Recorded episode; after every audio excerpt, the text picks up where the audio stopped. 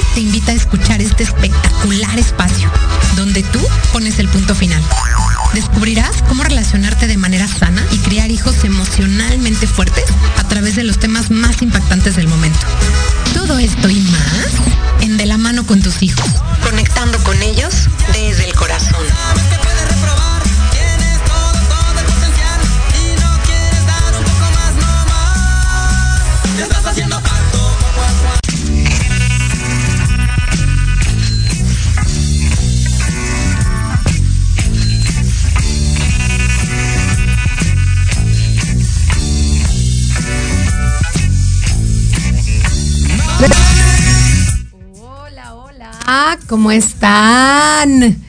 Espero que muy bien. Primer martes de mayo y no puedo creer que ya estamos en el quinto mes del año. Dios mío, el tiempo vuela.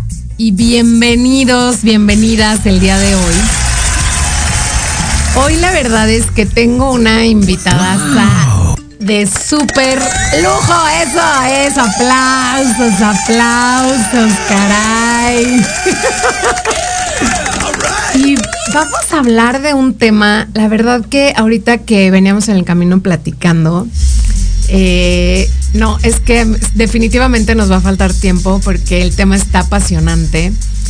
Pero bueno, antes de hablar del tema, voy a hablar de nuestra invitada. María Elena, bienvenida. Gracias, Anita. Y bueno, pues María Elena, la verdad es que es una picudaza.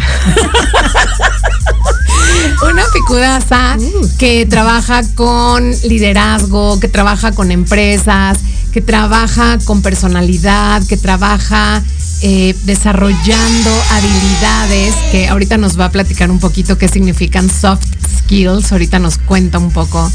Pero lo más increíble, fuera de la parte corporativa que me parece muy padre, eh, es que compartimos ella y yo una pasión que son los adolescentes. Ay, sí, fantástico. Sí, y, y que ella pone toda esta experiencia que tiene al servicio de, de, ustedes, los chavos, que ojalá que sean varios los que nos estén escuchando, porque el tema de hoy de verdad que es muy, muy importante. ¿Y por qué, por qué será tan importante hablar de, de orientación vocacional, así como tal. La verdad es que cuando estábamos platicando decíamos, ¿cómo le ponemos el título? y yo le dije, sí necesitamos poner la palabra orientación vocacional para que sepan de qué se va a tratar la plática, pero no es una orientación vocacional como normal cualquiera, sino vamos a hablar un poco justo de estos retos que tienen hoy los chicos, las chicas, para elegir carrera. Y pues bienvenida, María Elena. Muchas gracias. Me da muchísimo gusto tenerte hoy aquí porque, bueno, además María Elena y yo compartimos eh, otras, otras cuestiones. Nos conocimos ahí en un, en un chat de mujeres que pues las dos estamos así a favor de, de que las mujeres seamos vistas, reconocidas y bueno, todo eso lo que trae consigo. Pero hoy no vamos a hablar de eso, hoy vamos a hablar de otra cosa. Entonces no me quiero desviar del tema. Eh, María Elena. Sí, muy bien. Empecemos a hablar de los adolescentes, Anita. Empecemos. Okay. Quisiera yo, fíjate que se me hizo súper interesante lo que veníamos platicando ahorita en el camino, uh -huh. cuando decíamos que estas generaciones que vienen, porque creo que todavía no son ahora, sino estas generaciones como yo creo que a partir de la generación que está ahorita en eh, tal vez cuarto, primero prepa, ¿no? Cuarto. Okay, sí. eh, son generaciones donde están más chiquitos.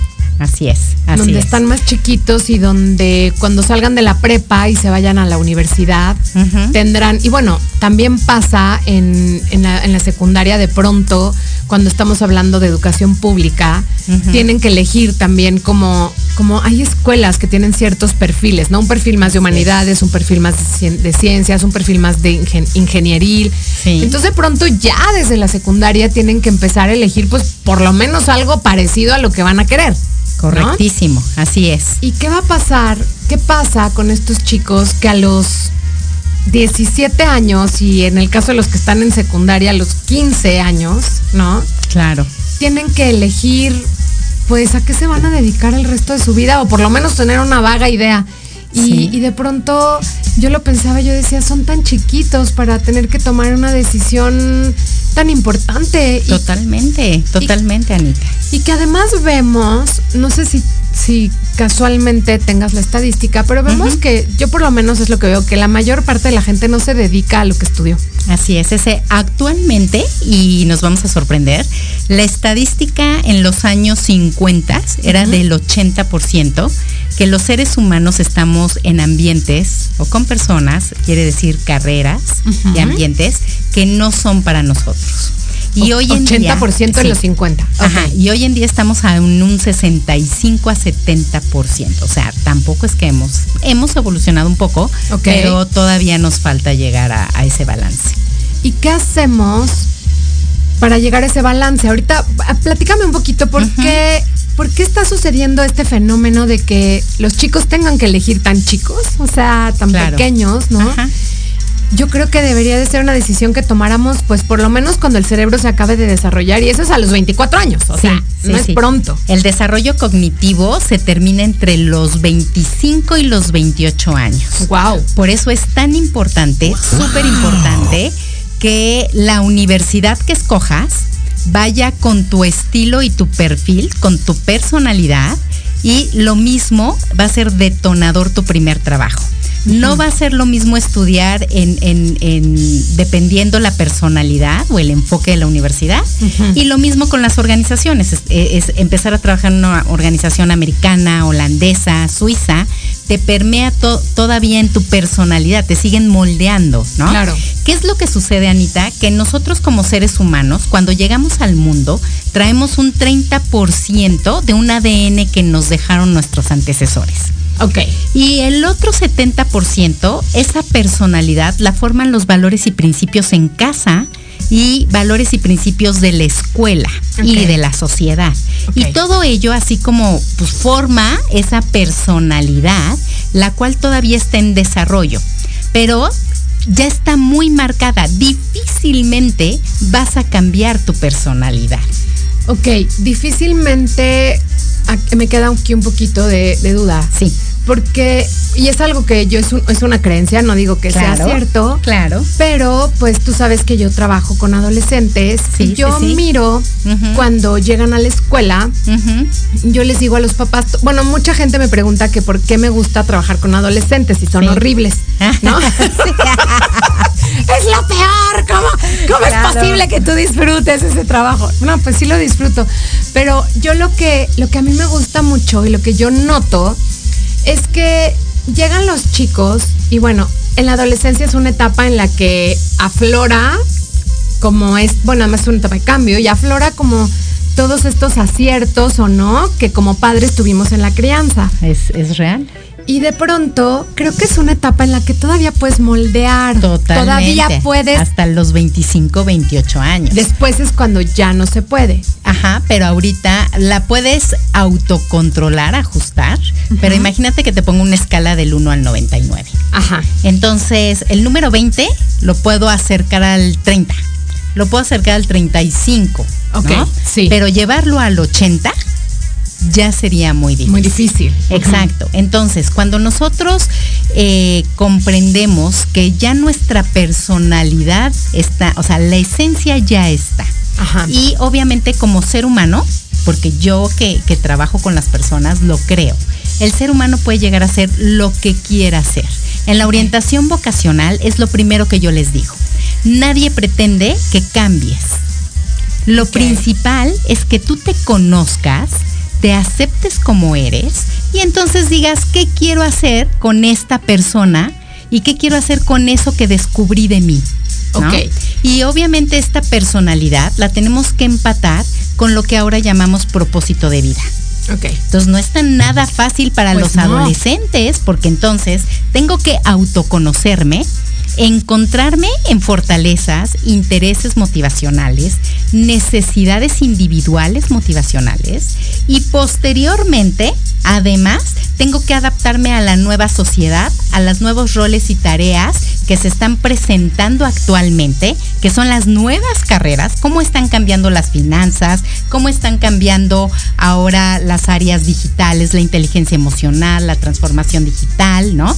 La automatización todo esto, ¿cómo lo sumo a lo que tengo que aprender a hacer, pero además que me, me apasione?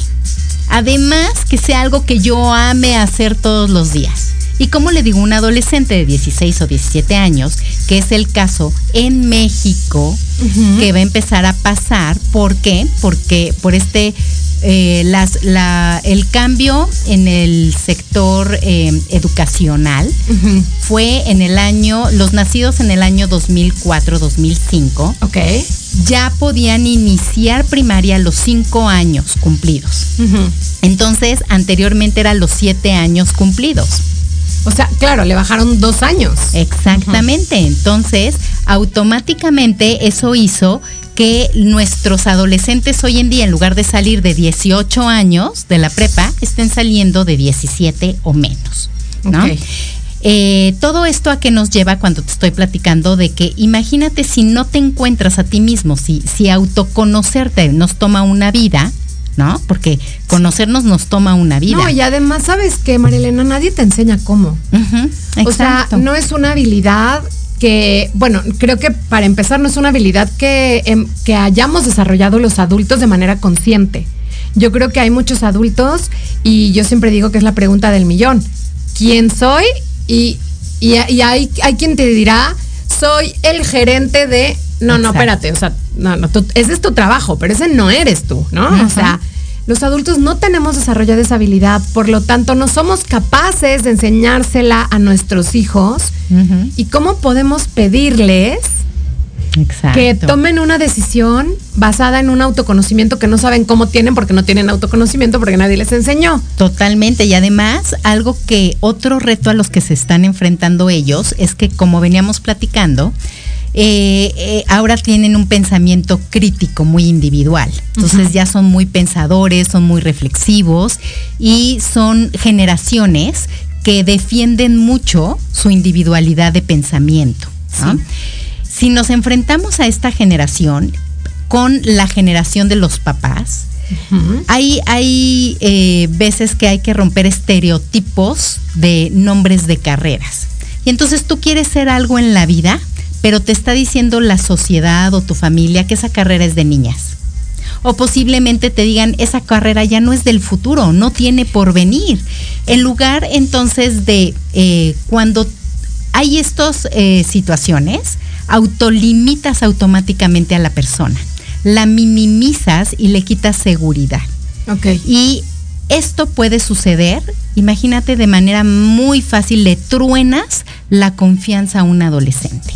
Y desde ahí empiezas a dejar de creer en ti mismo si la decisión es correcta o no. Yo creo que de por sí, de por sí nunca sabes si la decisión es correcta o no, ¿no? Así es. O sea, de por sí incluso, eh, yo no sé tú, pero bueno, yo estudié administración de empresas y cuando estaba en la carrera, ya llevaba yo, no sé, los tres o cuatro primeros este, semestres, que son de tronco común con mercadotecnia, bueno, eran, no sé si sigan siendo, con mercadotecnia, contabilidad y este, creo que era relaciones internacionales o comercio internacional. Sí. Y todavía esos cuatro semestres yo decía, ¿será que mejor me cambio? ¿Será que mejor hago mercadotecnia? Creo que me gusta más porque ahí no voy a ver tanto número. No, o sea, y al final durante mucho tiempo no me dediqué a eso. ¿No? Eh, o sea, es una duda que de por sí yo creo que ya vivimos con ella desde el momento en que elegimos y tal vez hasta mucho tiempo después de haber terminado la carrera. Y luego todavía si le dices al chavo o a la chava, no, de eso no vas a poder vivir, eso ya no sirve, eh, ya no tiene futuro, ahí no vas a ganar buen dinero, no vas a poder mantenerte pues peor. Claro, entonces lo que siento que como adultos, quienes estamos acompañando a los chicos a que tomen estas decisiones, lo principal que hablábamos es de la, la pues la habilidad que más tenemos que desarrollar como seres humanos hoy en día, que es abrir nuestras mentalidades a cosas nuevas. Como padres de familia o como acompañantes de adolescentes, creo que lo mejor o lo máximo que podríamos hacer es que una persona se sienta feliz con como es, claro. con quien es.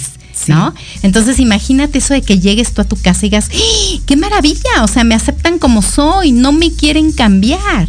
Y entonces es muy diferente dar orientación y dirección a qué, a qué puedes hacer con esto que tú traes en mente, aunque esté cambiando, ¿no? Aunque venga lo digital y, y pues ya, ya te tengas que transformar en cómo lo vas a hacer, pero puede ser esa persona que quieres ser hoy en día, ¿no? Entonces, por eso hablaba yo que el ser humano puede llegar a ser quien quiera ser. El límite se lo pone cada persona.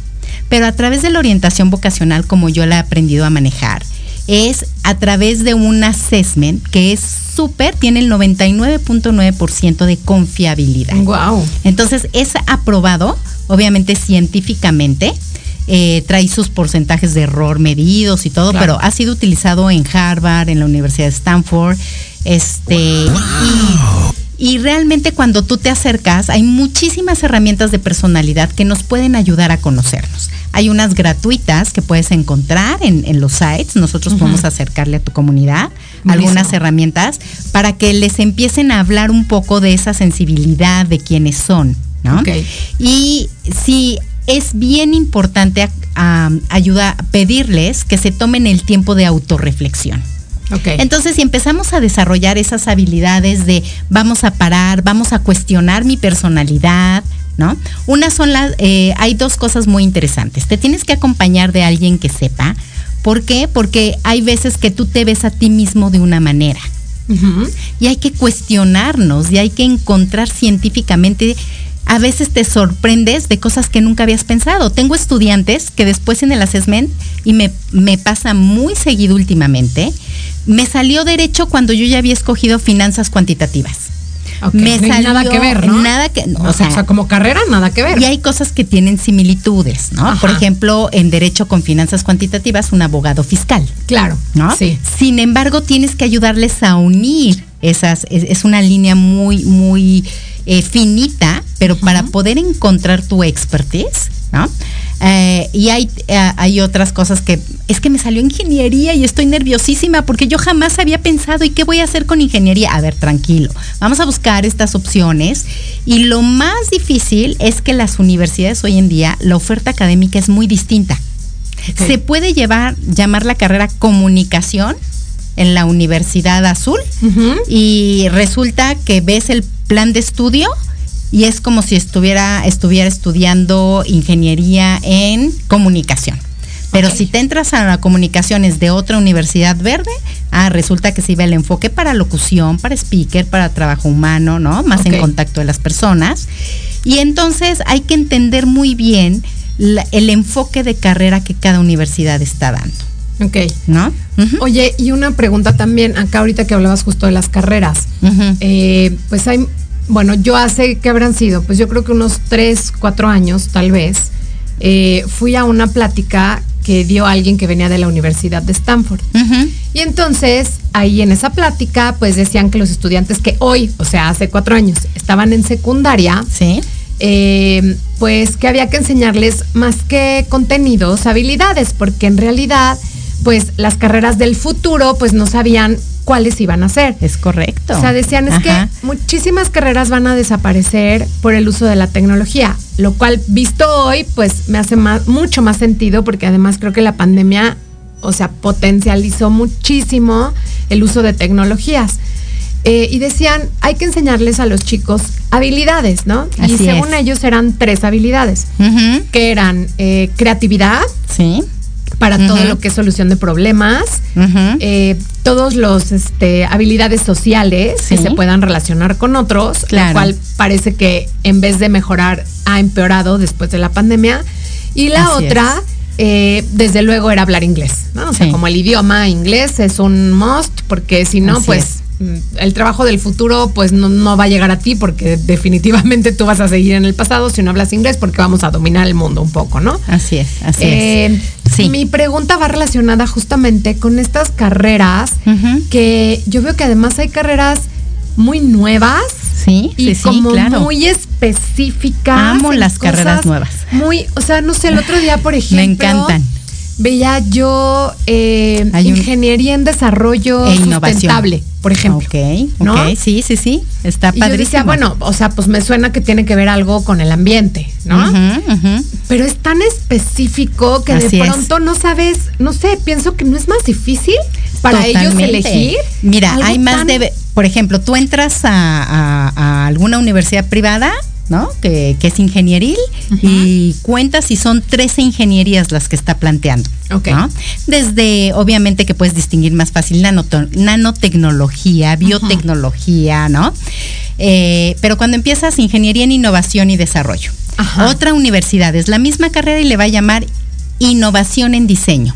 Otra universidad. Entonces, puede ser la misma carrera con un nombre distinto. Pero eso es por el enfoque que cada universidad da.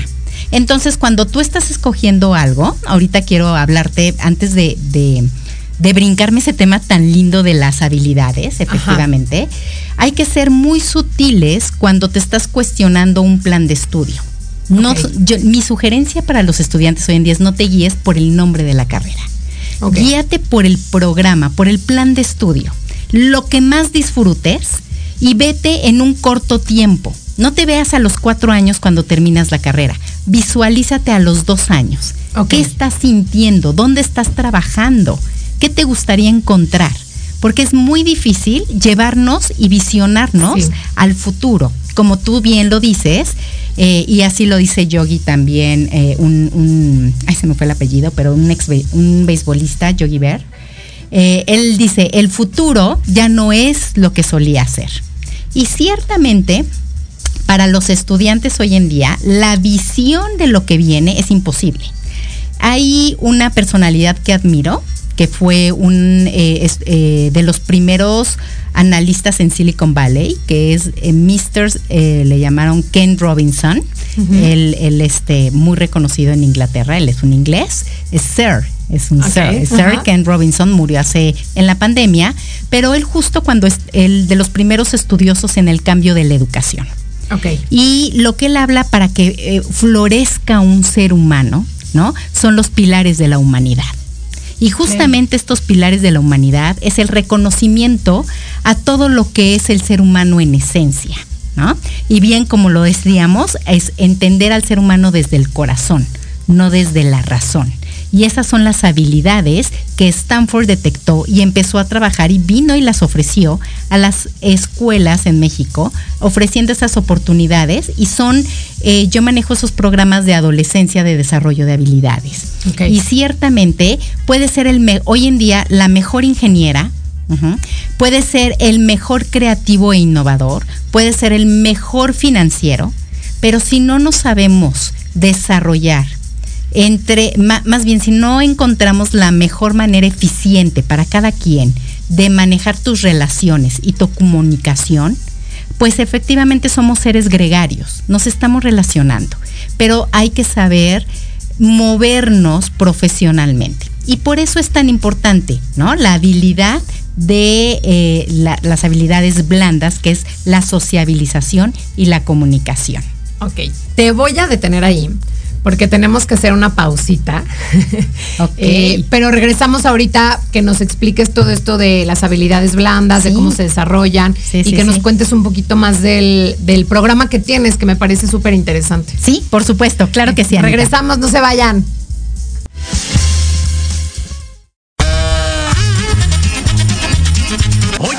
Oye, ¿a dónde vas? yo? Vamos a un corte rapidísimo y regresamos. Se va a poner interesante. Quédate en casa y escucha la programación de Proyecto Radio MX con sentido social. ¡Uh, la, la chulada!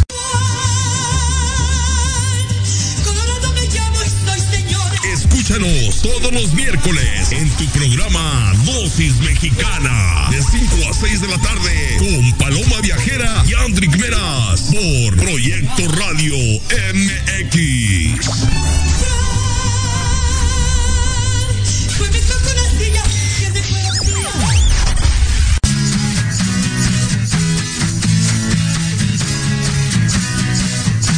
Hablemos de verdades. Sí, sí con Edith. Consejos, risa, diversión y entretenimiento te esperan en tu programa Las Netas con Edith. Todos los miércoles a las 3 de la tarde por Proyecto Radio MX con sentido social.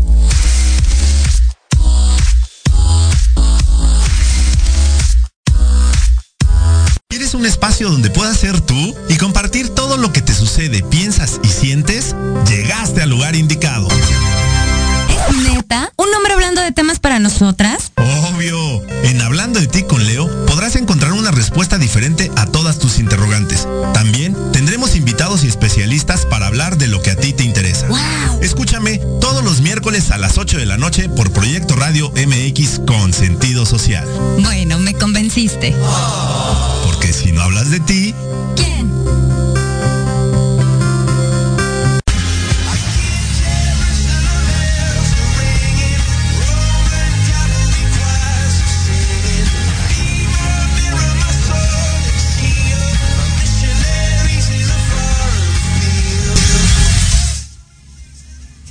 Regresamos al ritmo de Coldplay. Oigan, eh, mándenos sus dudas, aprovechen que tenemos aquí a María Elena que es experta en estos temas de más allá, yo le diría más allá de la orientación vocacional, porque la orientación vocacional se oye como tan simple comparado con todo lo que haces. Claro. Entonces, mándenos sus dudas eh, o sus comentarios. El teléfono es 55 64 18 82 80. Pueden mandarnos ahí un audio, un texto. Es el WhatsApp de aquí de la cabina. Y bueno, pues mándenos las dudas que tengan para que las contestemos. Anímense a enviar preguntas porque así es como se genera el conocimiento. Claro, ¿no? Los niños que dicen, me da miedo preguntar, no, pues, pues hay que preguntar. Exacto, exacto. Oye, bueno, a ver, me estabas diciendo de las habilidades blandas, sí. que son, bueno, quiero suponer que ahorita hablabas hace rato de la importancia de tener una mente abierta, ¿no? Y sobre todo creo que lo que veníamos platicando en el caso de nosotros los adultos, creo que los chicos ya vienen con ese chip. Sí, sí, sí. O sea, un poco ya lo traen como integrado. Ya no es... cuestionable para ellos, ya no es tema, vaya, es algo que ni se pregunta uno. Así como sabemos que el niño hoy en día dicen las mamás de kinder que jamás le enseñaron a usar el control de la tele, ¿no? Es realidad, o sea, es algo que ya viene en ellos, ¿no? Entonces, generacionalmente todos vamos evolucionando como seres humanos. Y en esta evolución, las generaciones actuales no se cuestionan hoy en día, ay, ¿cómo, cómo estoy haciendo las cosas? ¿Qué cambié yo? ¿No? ¿Qué hago distinto a mi papá? No, ellos ya lo traen inmerso en su día a día y esa esencia es la que hay que aprovechar, ¿no? Porque bien hablamos de una inocencia, pero también están en un momento energético que pueden dar, obviamente ellos son quienes están girando el cambio. Sí. Y parte de lo que veníamos platicando, que es muy interesante, es, estamos, estamos en la era de la humanidad. Estamos en la era en la que esto que estamos dándole el mayor peso, de seres humanos felices, plenos, contentos, solamente y sí, solo así es que van a ser exitosos. Okay. El ser humano que no está trabajando, como lo platicábamos ahorita, no está trabajando en donde le es, disfruta lo que hace, donde es feliz, su trabajo no va a ser el mejor. Su trabajo siempre va a ser cuestionable. Y ahora le vamos a sumar a esta generación que es muy, es, es muy holística ¿no? Que trae muchas energías muy lindas. Entonces ya estamos hablando de que todo lo que hagamos con positividad y con esa energía linda, todo lo que hagas con el corazón, ¿crees que te va a salir mal? Pues no. Por lo menos hace sentido, ¿no? Porque es congruente. O sea, es esta congruencia del alma, creo yo. Totalmente. ¿no? En la que si yo soy congruente con quien yo soy, con lo que yo quiero, lo que yo pienso y lo que yo hago. Esa es la nueva generación ya le diste al clavo de la nueva generación. Me lo estás diciendo. Oye, Marilena, pero qué difícil ser congruente. Total. ¿no? Me, parece, se oye muy fácil, pero me parece complicadérrimo. No, no. Ser congruentes. mucho más. Y bueno, nosotros decíamos, ok, entonces una de las habilidades que necesitamos los adultos para entender a los chicos y acompañarlos es nosotros tener la mente abierta. Total. Pero ¿cuáles son las habilidades que hay que desarrollar en los chicos? Que como adultos nosotros no las tenemos desarrolladas y entonces necesitamos pues por ahí que nos echen la mano, ¿no? Claro. Gente como tú, escuelas como, como el Oakfield donde yo trabajo, que nos echen la mano como padres para, para poderles ayudar a los chicos a tener estas habilidades que van a requerir. Así es, así es. ¿Cuáles son esas habilidades? Pues mira, la, eh, nos vamos a volver a los básicos, ¿no? A, los, a los temas básicos como adultos que bien lo sabemos. Hay que parar de juzgar. ¿No? Hay que parar de juzgar y esperar todas esas expectativas que uno como padre pone en el hijo. Difícil. Entonces uno quiere al hijo exitoso, uno quiere al hijo, tú, tú velo en nuestra generación, empezó a tener a las pobres niños y hoy en día es el doble, déjame decirte, en pintura, pero en natación, pero en karate, pero en inglés, pero en el chino mandarín, pero ya va el otro chino. Entonces queríamos niños súper preparados. Efectivamente, el reto de los adolescentes y la gran oportunidad, si lo vemos desde ahí, es que se presentan en un mundo global. Ok. Un mundo global donde, o sea, efectivamente la pandemia nos abrió los ojos y nos puso así las plantas en la tierra para darnos cuenta, pero ya estábamos inmersos en la globalización. Ok. Todo lo que afecta en, en el mundo eh, lo que está pasando ahorita, sabemos esa situación tan delicada, donde muchas vidas están siendo afectadas, nuestra generación lo siente más. Entonces nuestras generaciones son generaciones más comprometidas. ¿Qué quiere decir? Que los seres que formamos, o sea, la generación X, ya educó a una generación eh, millennial, ¿ok? Y la millennial ya educó a la generación Z. Ahí estamos todos entrando a una nueva era, una nueva era en donde las, eh, las, los comportamientos, por ejemplo, de las habilidades de empatía, ¿no? Estamos hablando de ya que el ser humano no sea nada más simpático, sino que sea empático es que sea compasivo. Ok.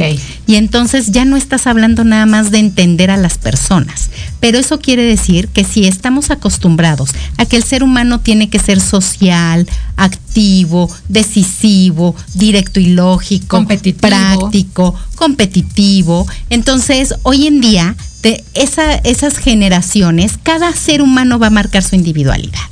Quiere decir que todavía va a haber una norma en donde va a estar la mayoría. Pero vamos a aprender a dejar de juzgar a las minorías.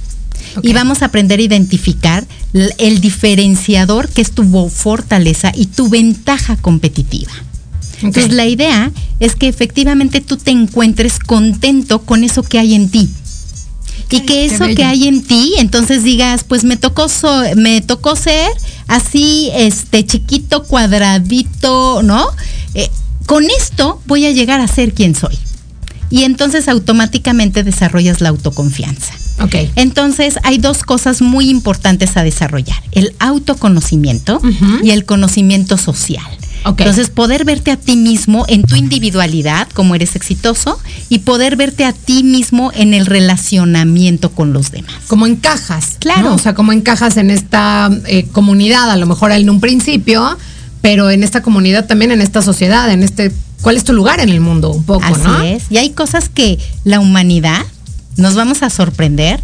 Las necesidades humanas que te puedo hablar de siglos hacia atrás, pero detectadas, digamos, con, las metodologías que yo conozco, que son del siglo, no sé, de los años 40, ¿no? 50, que viene toda esta corriente de psicología, es el conocimiento del comportamiento humano y de las percepciones. Cuando empieza todo esto a venirse, realmente las necesidades humanas son básicas. La necesidad de aceptación. La necesidad de pertenencia, la necesidad de escucha la necesidad de escucha, ¿no? Entonces, si nosotros nos ponemos a entender a la humanidad, pues fácilmente podemos comprender hacia dónde van los roles y tareas de las futuras generaciones. Ok. ¿No? Si, si, por ejemplo, ahorita alguien se está cuestionando qué quiere ser, ¿no? Y sabemos que las, las carreras del futuro ni tenemos idea, justamente lo mejor es no cuestionarte. Entonces lo mejor es hacer lo que te gusta e ir avanzando paso a paso. Quitas la expectativa de tu hijo, quitas la expectativa de cómo tiene que ser la vida, porque te enseñaron que así tenía que ser la vida. Qué fuerte. Y creo que es de los principales elementos para poder eh, eh, eh, florecer, ¿no? Para sentirte pleno y contento con lo que vayas logrando, ¿no? O sea, a ver, como en resumen podríamos decir, hay que dejar de preocuparse. Ay, sí, total. ¿Y sabes qué es lo fuerte? Que si estas generaciones las enseñas a preocuparse, eh, para unir esta brecha generacional en comunicación podemos hacer muchísimo como padres cuando realmente entendemos el valor de cada individuo. Ahora, te puedo comentar, así como empresas como Google ha desarrollado una iniciativa que se llama I Am Remarkable. Okay. Yo soy facilitadora, eh, llevo más de, ya estoy llegando a 600 personas que he tocado vidas en este taller, pero es el entendimiento, nos, empezó con el empoderamiento a la mujer, luego cambió a los grupos minoritarios, minoritarios, y ahorita es la diversidad en realidad. Okay. Es romper esos estereotipos con los que crecimos, esas normas sociales que no nos dejan florecer. Entonces, hoy en día un estudiante, si se empieza a encontrar consigo mismo en lo que le gusta hacer, de repente me encontré en que me encanta cocinar y pienso que voy a ser muy bueno porque me fascina cocinar y voy a ser chef. Entonces, no cometamos el error de irnos nada más con los intereses. Ok. ¿Por qué? Porque te puede apasionar la ópera, pero no das el tono. Ok. ¿No? Entonces, esta es otra cosa que hay que aceptar de nosotros mismos. ¿Nuestras limitaciones? Claro. ¿Sería eso? Claro, completamente. Entonces, no verlo como limitaciones, pero verlo como un área de complemento en nuestra vida. Ok. No necesariamente va a ser el área de éxito en mi vida. Ahora, me puede apasionar la ópera, y si realmente yo quiero estar inmerso en la ópera todos los días de mi vida porque tengo un interés de más de 99% y no vivo sin la ópera, aprendo a hacer tal vez con mis otras habilidades negocio con la ópera. O aprendo a, ser representante de un cantante de ópera. O aprendo a crear el grupo de ópera. ¿Me explico? Entonces empiezo a buscar las áreas eh, alrededor de, de esa carrera donde yo puedo contribuir y dar valor. Si yo entiendo esto, voy a florecer. Pero si me pongo en otra situación, lo que va a suceder es como un arbolito seco eso vas a sentir con tu personalidad. Qué triste. Insatisfecho, infeliz, hay algo que no se da bien y eso es lo que creo que podemos evitar para las siguientes generaciones. Ese es el mayor reto, que cada persona pueda ser muy honesto consigo mismo y decir, ok, puede haber muchos factores de necesidad que a veces no podemos, ¿no? Eh, eh, este, pues pues manejar, ¿no? A veces la vida te pone en ciertas circunstancias, pero aunque la vida me ponga en esas circunstancias, claro que puedes encontrar algo que te haga feliz. Porque cuando eres feliz, te das mucho a ti mismo. Evitamos enfermedades, evitamos negatividad a nuestro alrededor y vamos a vivir en la luz y en la positividad. Y esa es la era de la nueva generación. Qué difícil, ¿no? Porque, o sea, no sé, de pronto lo pienso y digo, si nos están escuchando chavos o chavas, de pronto es, o sea, este, este shock generacional que hay. Sí. O sea, de pronto como padres creo que hasta juzgamos, ay, ya, por favor, sí, únete a los optimistas. O sea, como que esto de ser feliz, ¿no? Claro. Que claro, es lo más importante, pero yo creo que se sigue dando el que, pues aquí todos somos doctores, te toca ser doctor. Aquí todos somos abogados, te toca ser abogado. O sea, finalmente, y lo que dices, acabas. Pero eh, sí, sí, yo, yo les echo porras, yo les echo porras, los animo, creo en esta nueva generación. O sea, de verdad le tengo mucha fe. Yo también. Por eso amamos trabajar con los. Además, es una energía, una vibra. Eh, eh, espectacular, ¿no? Este, eh, a veces me dicen, ¿no? Me cansé, oye, Miss, ¿y, qué vamos a aprender en el curso? y ya cuando acaba el taller, no dice, wow, Miss siempre suelo darle una plática a los papás del como resultado para que todos tengamos el mismo diálogo, ¿no? Y trabajemos lo mismo. Y hay chicos que me dicen, por favor, yo quiero estar presente cuando hables con mis papás. Por favor, ayúdame a que mis papás entiendan esto de mí. Y hay otros que me dicen, sin problema, yo lo hablo con mi papá. Entonces, lo ideal es que no importando la manera ni la forma, los papás dejemos de poner esas expectativas y decir, porque esa ceguera tarde o temprano sabemos que va a salir, porque tenemos la intuición de padre. Sí. ¿No? Y hay cosas que traes ahí como papá. Pues sí, oye, pero unos son más tarde que temprano. o sea, yo lo veo y la verdad es que hay algunos que yo digo, no, pues este hombre, esta mujer ya le echó a perder la vida a esta criatura. O sea, y, mira que yo estoy en la etapa en donde creo que todavía se puede salvar, ¿no? Sí, pero, sí, es muy cierto eso. Sí, o sea, hay veces que yo digo, pues pobres criaturas, porque eh, les cortan las alas. Sí. Es un poco, yo veo eso, o sea, ni vaya, ni siquiera se dan cuenta que hay alas. Mi trabajo es abrir las alas. Está increíble. Mi trabajo es abrir las alas, empoderar a los chavitos, o sea, es darles el. Esa es otra de las habilidades. Eh, es cierto. Oh.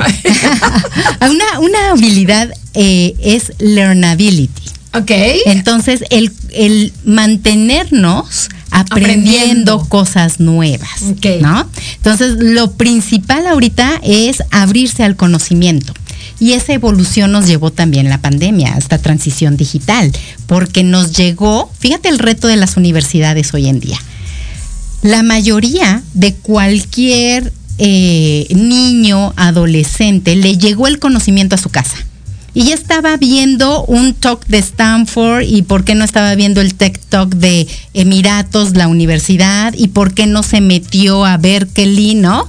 Y el museo de no sé del, del Prado ya abierto para que puedas hacer tu ah, recorrido los recorridos virtuales. Entonces, el conocimiento llegó a nuestro hogar. Sí. Y eso hoy en día es un gran reto para los profesores ¿sí? Y para los estudiantes, porque llegan y ya saben a lo que van.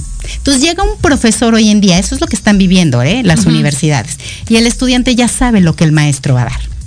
Sí, claro, entonces como para qué te escucho, ¿no? entonces, Sí, estaba platicando con un maestro eh, de, imagínate, la, la, la carrera, la materia se llama ah, métodos ágiles. Okay. ¿Por qué? Porque hay carreras nuevas. Es el primer año que ya está en México Business Intelligence. Business Intelligence. Entonces tiene tres carreras en una. La tecnología, el negocio y eh, lo digital. claro, el data, como el data mining, ¿no? Exacto, el data science, ¿no? Este, la inteligencia artificial, ¿no? Y todo metido en los negocios. Wow, y hacia allá van estas nuevas generaciones. Cada vez son más STEM, ¿no? Cada vez es más ciencia, tecnología, ¿no? Innovación. Lo que estábamos hablando de la innovación es ser más flexible. Hay que romper todos los esquemas mentales con los que nos educaron y los profesores tienen que romper los esquemas tradicionales de enseñanza. Con los que ellos aprendieron. O sea, es que, mira, de verdad es súper difícil. O sea, como maestro es un reto y bueno, yo creo que, ¿sabes? El reto más difícil me parece es que vamos como en contracorriente. O sea, el sistema educativo no está diseñado para enseñar lo que tenemos que enseñar, que son habilidades. El sistema educativo está diseñado para que los niños repitan como merolicos los contenidos de la historia de México desde primero de primaria hasta tercero de secundaria. O sea, no digo que no te sirva aprender la historia, porque yo creo que es importante para no repetir los mismos errores, que al final de todas maneras nos sirve porque lo seguimos repitiendo. Pero el, reto en el ¿qué, hacemos los maestros para poder contribuir a este cambio, porque el sistema educativo pues no se ve que pronto vaya a, cambiar, ¿no? Hay que abrirse a probar, ¿no? Entonces uno, por ejemplo, cree y, se cree experto con, toda la experiencia que hemos formado y el conocimiento que tenemos. Si nosotros nos abrimos realmente a a cambiar esas formas de pensar y rompemos esos esquemas. O sea, es decir, cuestionar si lo que estoy haciendo ahorita o como yo lo hacía, funciona aún para los adolescentes y preguntarles. No, la, respuesta automática te digo, no, no funciona. Exacto, entonces eso es lo principal que ahorita, ¿no? Es el, la apertura que tiene que trabajar el ser humano a aceptar que hay nuevas formas de hacer las cosas. Y que no siempre lo que uno cree que tiene que ser lo correcto funciona. Ok. Y, los maestros dentro de las universidades eh, están proponiendo, por eso es que ves ahorita tanta deserción. Primero eh, sufrimos un, un retraso ¿no? Para la orientación vocacional en cuanto a lo que estamos platicando de edades. Es muy importante entonces que, que no se force a alguien a tomar una decisión si no hace sentido cabeza-corazón. Ok. ¿No? Entonces. es increíble. Sentido, cabeza, corazón. Exactamente. Entonces, siempre te tiene que hacer, cuando algo no te lata, como chavito, dices, es que yo no sé, porque mira, es normal que dudes. Todos los seres humanos dudamos. Y hay que aprender a ver el fracaso. Esa es la otra habilidad. O sea, cuando tú borras tu, para, tus, tu, tu forma de aprendizaje normal, ahora el fracaso debe de aplaudirse. Y la innovación y la creatividad solo viene, es lo más costoso en lo que puedes invertir, porque cuesta mucho dinero. Ay, ya me equivoqué, hay que volverlo a hacer. Tanto en organizaciones, plantas de producción. Imagínate cómo está perdiendo ahorita dinero Apple o Tesla, ¿no? Este, ¿por qué? Pues porque no sirve, hay que volverlo a hacer. No funciona, hay que volver a experimentar. Igual como ser humano. El fracaso es lo que te lleva al éxito. El fracaso es el que te ayuda a aprender nuevas formas de hacer las cosas. Y si borramos entonces de nuestra mente que el fracaso es malo y ver el fracaso como un volver a empezar, pues como una oportunidad, ¿no? De hacer algo distinto. No funcionó, no se ve lindo rojo, hay que pintarlo negro. No se ve lindo negro, búscale el amarillo. Claro. No hay problema.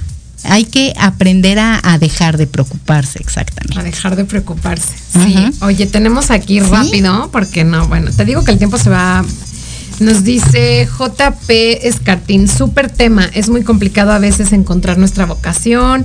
Nos está viendo Clau Valdés. Clau, Ay, Clau saludos. y bueno, eh, pues ya casi se nos acaba el tiempo. Te digo que sí, o sea, se va volando el tiempo en esta cabina, se va súper rápido. Ya como últimos tips a los papás, ¿qué nos puedes dar? Ya dijimos el primero, es quitar las expectativas, o sea, como recapitulando, ¿no? Quitar las expectativas, eh, permitir no ver el fracaso como fracaso, permitir la experimentación, eh, que haga sentido eh, cabeza, cabeza corazón, y qué otro sería. El principal es acepta a tu hijo como es, no lo quieras cambiar. O sea, que tu hijo llegue a casa y que se sienta acogido, que se sienta querido, ¿no? No que digan, ah, ya llegó fulanito, ¿no? Y aprender a respetarnos, a preguntarnos qué es lo que, qué prefieres, cómo prefieres que te diga las cosas, eh, prefieres estar solo, prefieres que te acompañe. Y como papá también algo que a mí me ha costado muchísimo. Hay dos cosas que me han costado mucho trabajo y que afortunadamente tengo una persona que que es mi, mi, socio, mi socio de vida, mi socio también en negocios, que me, ha enseñado realmente a cuestionarme si funciona como yo, yo estoy esperando las cosas. Entonces, el control, cuando uno quiere tener el control de las cosas, tampoco es, nos ayuda con nuestros hijos. ¿No? Entonces, eso es soltar aprender a soltar, aprender a, aceptar al hijo como es, aprender a dejar este, de tener el control. Y como papás es aprender realmente a, respetarte a ti mismo. ¿no? Como papá tienes una tarea en la que precisamente tú eres el ejemplo. Y los hijos aprenden, eso que decías tú de la adolescencia, es lo que eres tú. Sí. ¿No? Porque cuando vemos los comportamientos de los hijos, somos nosotros mismos. Yo lo veo todo el tiempo. Cuando cito a los papás digo, ahora entendí todo. Claro, entonces nos estamos criticando a nosotros mismos, pero hay que darle entonces el otro giro mental, ¿no? Y el otro giro mental es qué puedo hacer yo ahora para ayudar a mi hijo. Entonces siempre el cuestionamiento como padre es, ¿qué hago con esto que me estoy dando cuenta? Si yo le pregunto algo a mi hijo, hay que aprender a no espantarse con lo que él nos va a contestar y aprender a dar las respuestas de corazón que o a quedarse callado, ¿no? Exacto, porque porque yo creo que eso es lo principal. Esa es otra de las habilidades como seres humanos que tenemos que desarrollar, la habilidad de escucha y de entendimiento, que es la empatía. Entonces necesitamos ser, ser hoy en día seres humanos más flexibles, seres humanos más empáticos, seres humanos más innovadores, ¿ok? Y recordar que estamos ante un mundo, que es el mundo buca, que es muy, un mundo muy vulnerable, muy complejo, ¿ok? Es un mundo que va a estar cambiando constantemente y entonces aprender a que ya no existen las cosas permanentes. Y eso lo sabíamos de toda la vida. ¿Cuántas veces el, o sea, si hay algo que no existe, Sí, es la permanente. O sea, lo único permanente es el cambio. Exacto. O sea, realmente es absurdo, ¿no? exactamente. pareciera es una paradoja. Entonces creo que sería lo, lo, lo, lo más fuerte que como padres tenemos que trabajar, ¿no? Ok, híjole, ¿no? Y hacer un manifiesto, un manifiesto, un compromiso de vida, ¿no? Con uno mismo. Y en ese manifiesto está la vulnerabilidad. Y la vulnerabilidad es aprender a reconocerte con eso que tienes quién eres realmente y que no te dé miedo mostrárselo a tus hijos o al mundo. Entonces, ser seres humanos vulnerables nos lleva a ser seres humanos más humanos, más, más este, conectar con las personas por quienes son. Y paradójicamente también más fuertes, ¿no? Sí, sí, bueno, ah, brave, ¿no? Hay que ser bravos para poder ser vulnerables, pero la vulnerabilidad es el catalizador hoy el día de la satisfacción, del éxito. Qué bello. María Elena, se nos acabó el tiempo. Eh, dime por favor, ¿dónde te encuentran? Gracias, Anita. Pues miren, me pueden encontrar, la empresa se llama Provocative, hay que provocar el movimiento. Entonces, eh, estoy en, en Provocative, eh, diagonal, diagonal media, pci.com. en las redes me pueden encontrar como Provocative Facilitating Firm. Y también estoy en Face, también estoy en Instagram y mi celular es el 55 54 17 85 91 y pueden ahí mandarme un mensajito o al correo maelena arroba provocative diagonal en medio pci.com MX. Ok, provocative con E al final. Exacto. Provocative. Correcto. María Elena, gracias, de verdad estuvo, me encantó, me encantó. Bravo. compartiste información súper valiosa, nos dejas la verdad un chorro de tarea bien complicada a los padres. ¿Acompañas a padres también? Me encanta. Siempre les entrego un, este, una retroalimentación del trabajo con su hijo, eh, porque es muy importante que estén en el mismo canal de comunicación. Y, sí, me encanta trabajar con el reto de los papás. ¿eh? Ok, ¿cuándo empiezas el siguiente taller de adolescentes? Pues mira, estoy ahorita ah, empezando ya, eh, se puede decir, en julio. Ok. Eh, cada mes voy a hacer ahorita, julio es muy buen mes porque ya están de vacaciones. Es donde más están dando porque prepas regresan en agosto. Ok. Entonces todo lo que es junio y julio aproximadamente son como tres talleres los que abro. Ok, pues entonces pónganse buzos, contacten a María Elena, ya saben dónde la encuentran. María Elena, gracias. Gracias por escucharme a todos ahí en, casita, en el trabajo, en donde estén. Recuerden que me encuentran como Acompaña Mi Sana en mis redes, Facebook, Instagram y YouTube. El programa fue patrocinado por Instituto Oakfield, que es la verdad, no es por nada, pero la mejor opción para la educación de tus hijos, sobre todo emocional, que ya oyeron, ¿eh? No lo dije yo, vino alguien más a decirlo, que es muy importante. Y bueno, nos vemos próxima semana aquí en De la mano con tus hijos en Proyecto Radio MX con sentido social.